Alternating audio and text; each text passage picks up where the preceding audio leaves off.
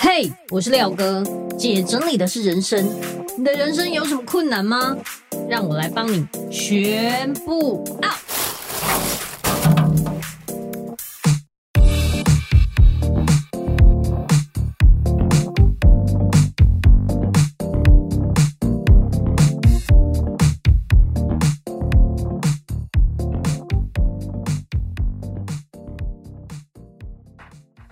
回来，姐整理的是人生，我是你的整理师廖星云廖哥。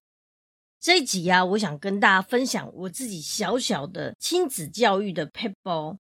我有两个女儿，大女儿马铃薯七岁，读小学二年级；二女儿蜜地瓜四岁，幼稚园中班。他们两个其实也是蛮顽皮的啦。大家有没有那种，不管是保险啊，或者是什么银行送给你的桌历，你可以把它变成一个好宝宝几点卡。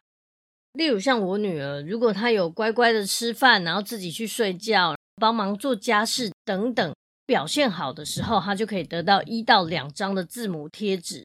只要桌历这一面集满，她就可以得到一百元的礼券。这个一百元的礼券是全联送的。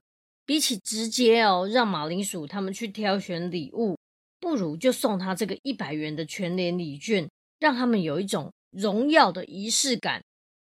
因为是一百元礼券，你又可以控制他买东西的范围，还可以让他自己选。这一天，马铃薯的集点卡终于满了，他拿到全联的礼券的时候，他非常非常的兴奋。他就双手捧着那个礼券呢，笑到他的眼睛都眯在一起，就非常得意，这样小心翼翼的保管这个一百元礼券。他去全联的时候，就自己推着比他身高高一点点的推车，兴奋的在全联里面乱逛，好像他就是这个全世界最有钱的人一样。然后他就随手拿了一包橘子，很兴奋的说：“那我就买这一包橘子。”哎，等等。你平常根本不买橘子的啊，这就是冲动购物。而且哦，这一包橘子一百二十九元，超过一百块，这就是负债哦。然后他就冷静了一下，发现自己是想要而不是需要，所以又把他的橘子放回去架上。这就是放入购物车再取消的概念。后来啊，他就走到饮料柜，发现柳橙汁四十元，立刻拿一瓶。他觉得自己可以买东西，这种感觉很美好。突然想要乱拿一瓶矿泉水，然后我就在旁边迷之音又在跟他讲说：“那瓶水二十，可是我们家的水不用钱哦。”一听到水要二十，他就默默的放回去，好像突然明白买水这件事真的很贵。这边要告诉大家，了解家中库存可以避免重复购物。直到他走到零食区，在那边他就眼睛发光。可是他已经剩下六十元，因为他刚刚那个柳橙汁花了四十，他很想要买软糖、棉花糖、棒棒糖、口香糖，想了很久，算来算去都超过一百，只能认真取舍。这就是我的目的，就是希望他可以学会取舍。最后呢，他买了口香糖、棉花糖、棒棒糖，他买了一大堆糖果。照理来说，我们应该阻止他不要买这么多糖果。可是呢，我们尊重任何他想要买的东西。然后收银员说一共九十六元，他拿那个礼券自己结账的时候，他就觉得很开心，自己好像变大人一样，拿着那个店员找他的四块，然后他就非常非常感激。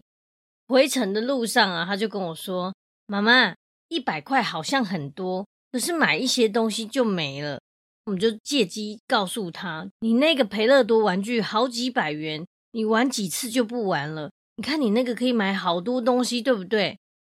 原来妈妈花的钱他都不痛，妈妈很痛。总之，一张一百块的全联礼券，让他学会精准购物，而且培养金钱的观念跟理解物品的价值，还有美好的购物体验，让他更期待下一次几点的成果。第二次换我小女儿蜜地瓜，她完成了她的几点，她就非常非常的开心。她得到一百块的时候，她看到那个一百块礼券，她好像觉得天哪，我现在很厉害，我得到一个很了不起的礼券。后来我们就带她去买东西的时候，她也是超级兴奋，她拿着那个购物篮呢，一直在糖果那一区徘徊。觉得我小女儿的性格是比较比较乐天，然后比较愿意分享。这一次是换妹妹集到，那姐姐还没有集到一百块，竟然是转过来问姐姐说她想要吃哪一种糖果。最后呢，他们就买了牛奶糖，然后还一起分享。我觉得让他们自己去买东西这个体验呢、啊，他们是非常非常喜欢的。坦白说，如果今天不是他努力得到一百元的礼券，然后再去买东西，而是你带他去全联看他要什么，然后给他买，这种感觉有很大的不同。因为前面是他每天努力做好某一些事情，就像我们认真工作然后得到薪水一样，他每天努力做好某一些事情，得到了一张贴纸。两张贴纸，一点一滴把这一页挤满，那种感觉很不一样，因为这是他辛苦换来的一百块，他会非常的珍惜。说到这里，我要分享另外一件事情。大女儿马铃薯小时候啊，她很想要一只乔治恐龙。如果你有看过佩佩猪，佩佩猪的弟弟叫乔治，他无时无刻都拿着一只绿色的恐龙到处走。那马铃薯很想要那只乔治恐龙，我们并没有让他马上去买那个乔治恐龙，而是在他平常如果他表现很好，或者是说我们可能去买东西，然后有找钱，就会把零钱给他，他就会问我可以存起来吗？就让他去存钱，然后等他的存钱筒真的满了之后呢，把里面所有的钱都摆出来，总共一百三十元。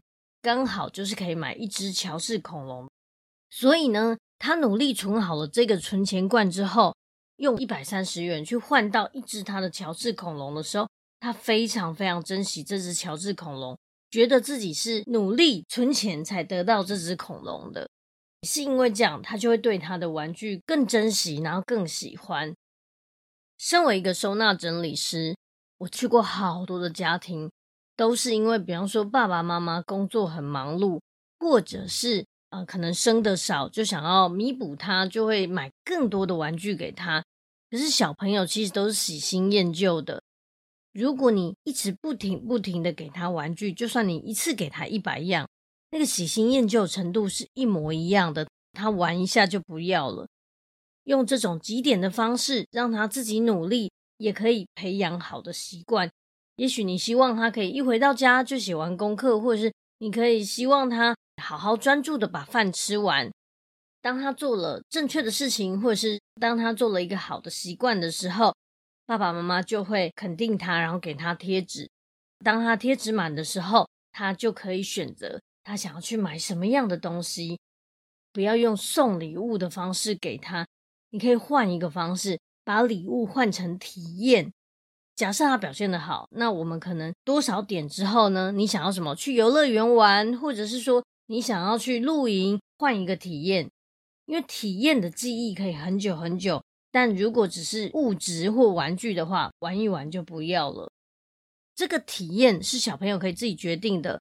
例如说，礼拜日的时候，爸爸跟妈妈都不可以工作，只可以在家里陪我玩电动。只要是他要求体验，不要太超过。全家人可以配合的话，这也是一个很好的回忆，甚至是很好的经验。所以，我希望大家听完这一集之后，立刻把用不到的桌历当成你们的极点。连我老公都说他想要几点，我真的好害怕。集满的时候到底是想干嘛啦？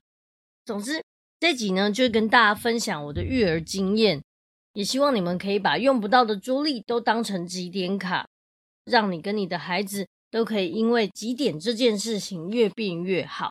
好，那今天的分享就到这边。如果你觉得这一集对你来说很有帮助的话，欢迎分享给需要的朋友。那也欢迎你到我的 Apple Podcast 评分留言，记得给我五颗星。然后也欢迎你到我的粉丝专业收纳幸福廖星宇跟我互动哦。那我们下集见，拜拜。